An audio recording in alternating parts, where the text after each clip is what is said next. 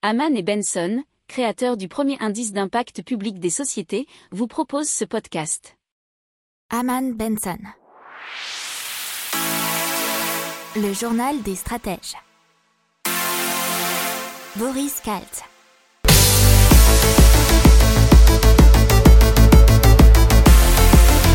Bonjour à tous et bienvenue dans le journal des stratèges pour l'intégrale Tech, euh, Impact et Écho de la semaine. Je vous souhaite une excellente journée. Et donc Air France, la Commission européenne qui a approuvé un projet de l'État français d'accorder jusqu'à 4 milliards d'euros d'aide pour recapitaliser la compagnie aérienne.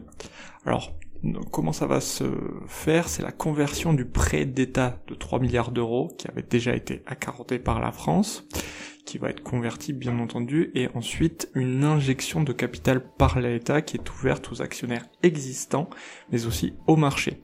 L'État français sera autorisé à monter à un peu moins de 30% du capital d'Air France. En ce moment, c'est environ 15%. Et Air France devra également céder 18 créneaux de vol à d'autres compagnies sur l'aéroport parisien d'Orly. Mais euh, ils ont réussi à obtenir de ne pas le faire à ceux qui font du dumping social et fiscal. On parle des chiffres et déficits publics euh, de la France qui devrait atteindre 9% du produit intérieur brut en 2021, selon les chiffres donnés par Bruno Le Maire. Euh, c'était prévu que ça soit aux alentours de 8.5 dans le projet de loi de finances initiale. La dette euh, publique passera quant à elle de 115 à 118% du PIB pour 2021.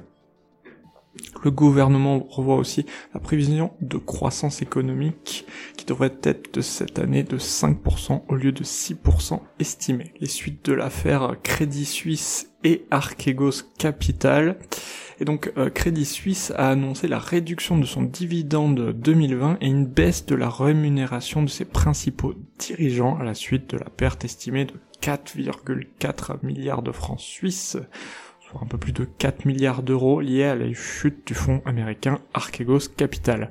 Crédit Suisse table désormais sur une perte avant impôt d'environ 900 millions de francs suisses et donc aux alentours de 900 millions d'euros. Donc dans l'économie, on va vous parler du procès Natixis. Natixis, c'est euh, le bras financier de Banque Populaire Caisse d'Épargne et euh, bah, plusieurs euh, personnes et donc se sont constituées en partie civile pour réclamer plus de 5 millions d'euros pour l'indemnisation de la crise des subprimes. Euh, puisque il faut remettre dans le contexte et en substance, fin 2006, euh, Natixis s'est introduit en bourse avec un prix par action à 19 euros.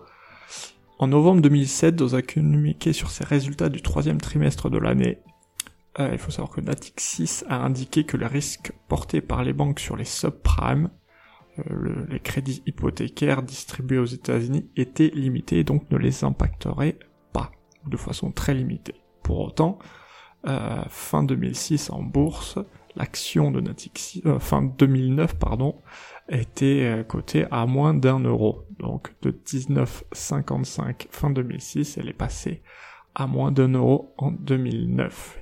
Donc vous comprenez la grogne des actionnaires. Et donc le FMI qui recommande de recourir à une taxe mondiale provisoire sur les multinationales et les plus aisés.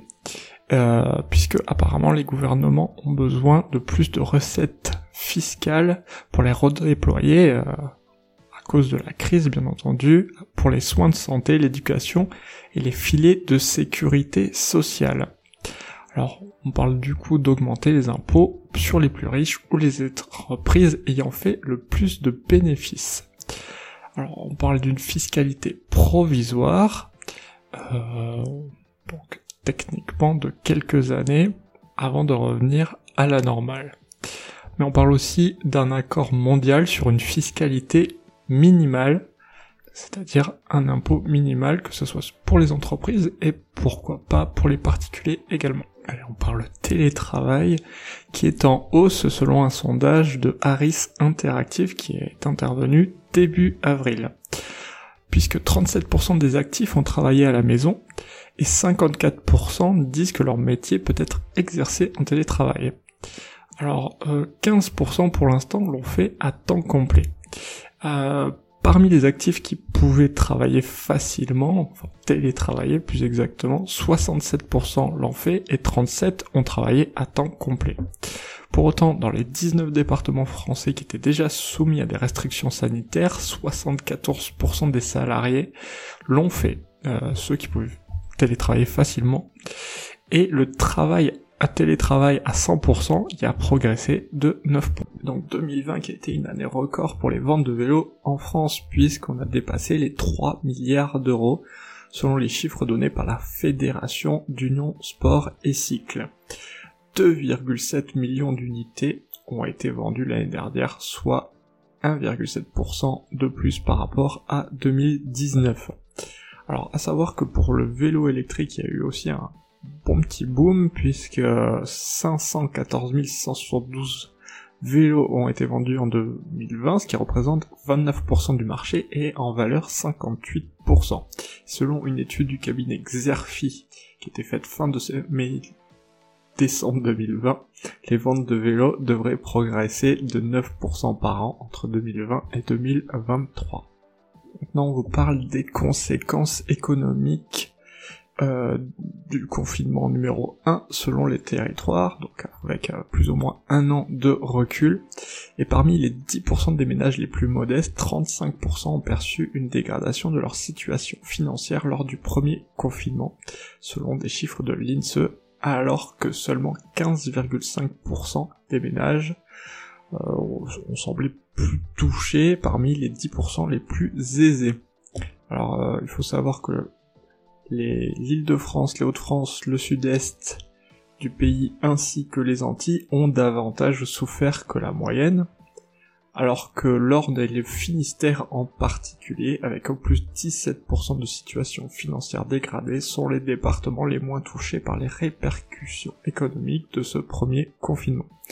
Et les départements où euh, la part de retraité est la plus élevée ont été effectivement moins touchés par la dégradation de la situation financière euh, parmi ces départements Orne, Haute-Pyrénées, Côte d'Armor ou encore Aveyron. Savoir que les conséquences financières de la crise paraissent d'une manière générale peu liées à la situation sanitaire de chaque département, selon le gouvernement, enfin selon l'INSEE plutôt. Continue avec les énergies renouvelables et Seatwheel qui développe un concept d'éolienne offshore flottante à axe vertical. Alors, elles sont apparemment plus simples à installer et à entretenir et donc moins coûteuses que les turbines classiques.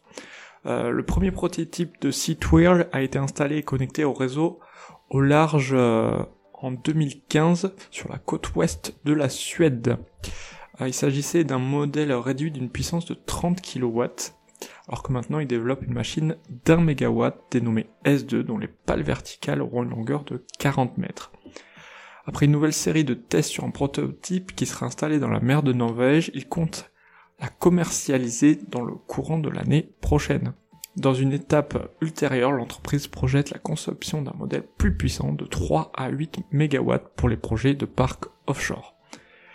Bon, alors c'est dans le cadre de la stratégie de développement des énergies renouvelables marines que l'Union européenne a financé le projet de SeaWorld à hauteur de 2,48 millions d'euros via l'accélérateur EIC, European Innovation Council, à quoi se sont ajoutés 0,5 millions d'euros dans le cadre du programme Interreg. Et dans la tech, on vous parle de AI Ride, qui est un affichage tête haute qui s'installe sur tous les casques du marché avec un module optique un kit audio connecté à une app qui fonctionne sur iOS et Android et qui affiche euh, les applications de plan Google Maps, musique ou encore Spotify. Donc ce qui est très pratique pour continuer à regarder la route tout en ayant ces informations. Et c'est déjà en vente sur leur boutique. Donc on passe à Gabi Smart Care qui est un monitoring et une plateforme numérique avec bracelet connecté pour les enfants plutôt en bas âge, y compris les bébés prématurés.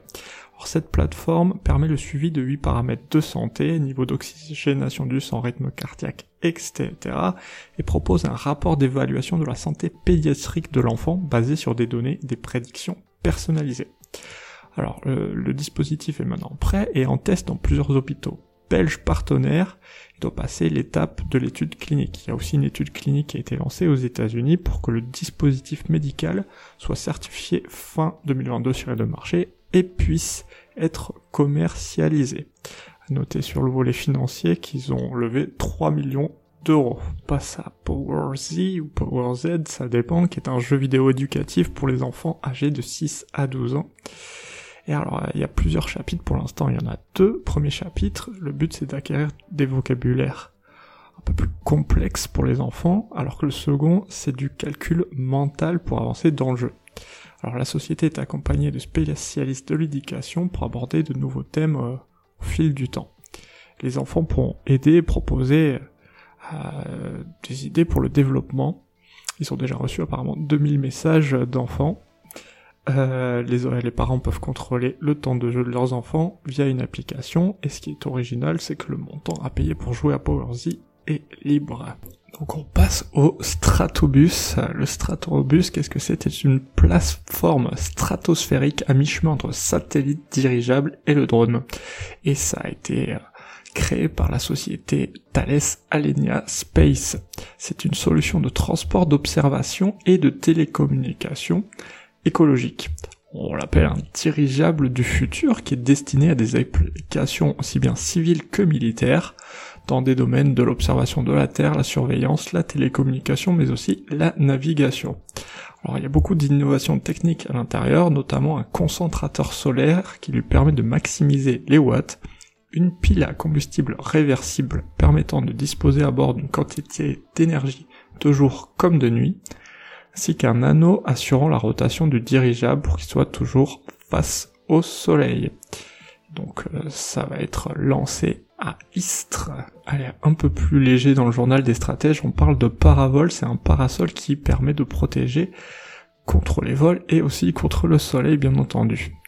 Euh, le parasol qui dispose euh, alors d'un pied qui fait office de pelle, qui devient une encre une fois enfoui dans le sable, et aussi d'un petit coffre-fort qui permet de mettre des objets à l'abri. Donc c'est très sympa et très pratique. Allez, on va vous parler de Room Monitor, qui est un mouchard anti-fêtard. Et donc, c'est par exemple pour les logements Airbnb qui sont vacants et en location. Euh, c'est un boîtier qui suit les courbes de niveau sonore pour détecter d'éventuels anomalie, puisque si le seuil d'alerte est éteint, les occupants sont prévenus directement par appel et par SMS, et apparemment, selon Room Monitor, ce seul message suffit à faire tomber le niveau de décibels dans 70% des cas. Selon Room Monitor, toujours, les fêtes clandestines seraient en hausse de 25% depuis le 21 mars, les durcissements des mesures sanitaires dans certains nombres de départements. Et pour les 30% restants, ils peuvent envoyer une brigade sur place, seulement dans la région parisienne.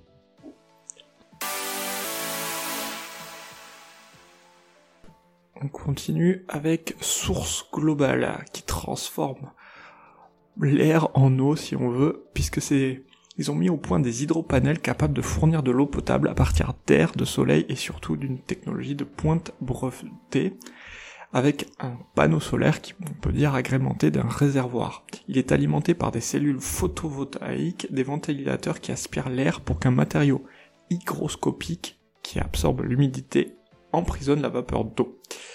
Alors, chaque panneau peut produire 3 à 5 litres d'eau par jour et en stocker 30 sans nécessité d'infrastructures coûteuses.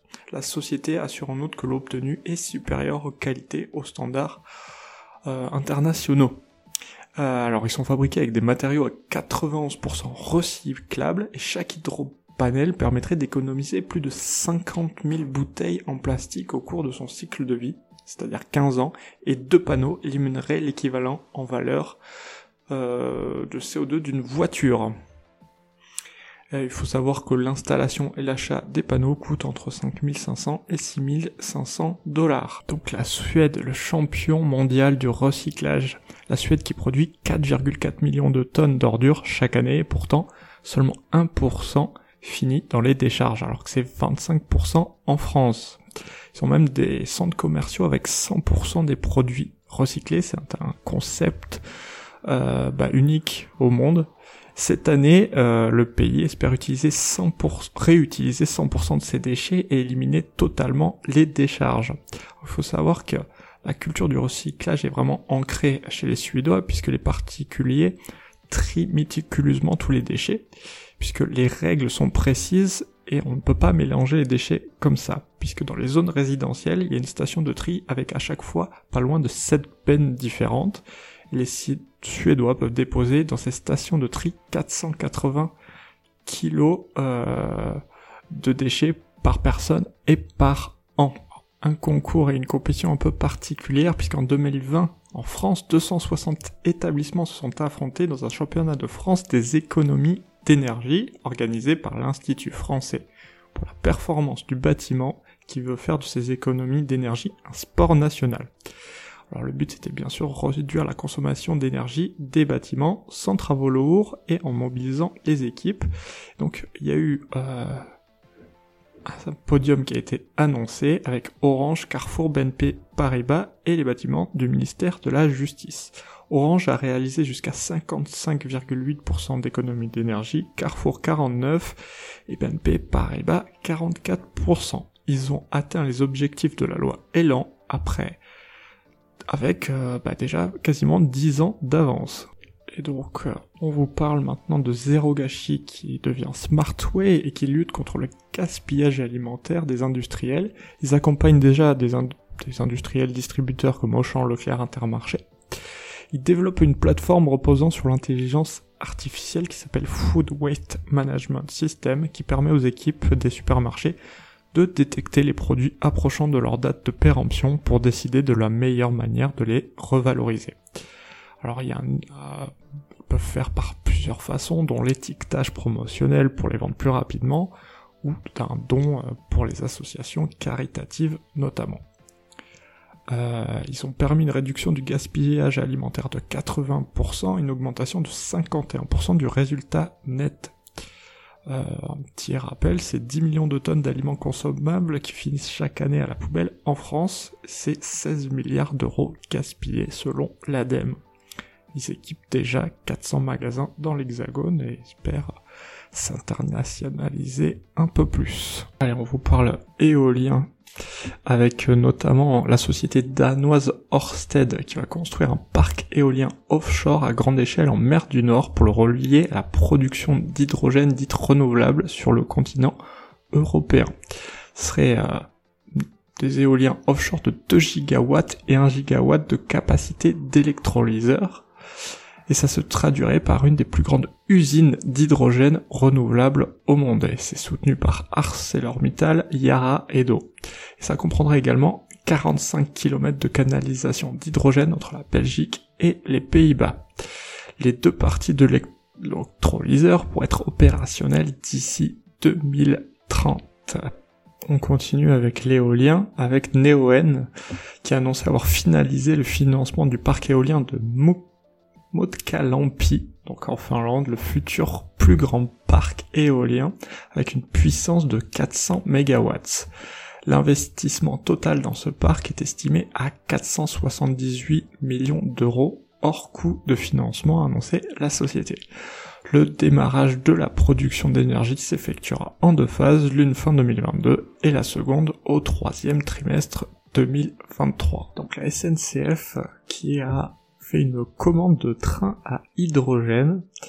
Ce sont les 12 premiers trains qui ont été commandés à Alstom. Ce sont des TER qui vont arriver en 2023 dans quatre régions. Ce sont des trains zéro émission qui seront en Occitanie, Auvergne, Rhône-Alpes, Bourgogne, Franche-Comté et Grand Est. Ils auront une autonomie qui pourra assurer des trajets de 600 km même sur des lignes non électrifiées. Alors ce sont bien sûr des trains apparemment, ce qu'on comprend, hybride hydrogène électrique. Ces nouveaux trains seront 100% Alstom, Alstom qui est pionnier dans le train à hydrogène avec une technologie qui est mise au point dans son usine de Tarbes notamment. On passe au solaire et plus particulièrement la cartographie des installations photovoltaïques. Et c'est Réuniwatt et IGN5 qui vont le faire pour l'île de France. Euh, c'est pour le territoire de l'établissement public territorial Paris-Est, Marne et Bois, PEMB. Euh, Réuniwatt a créé une technologie qui lui permet d'identifier des installations solaires depuis le ciel qui est baptisée PARCS pour photovoltaïque Atlas Captured from the Sky. C'est un atlas photovoltaïque capturé depuis le ciel en bon français.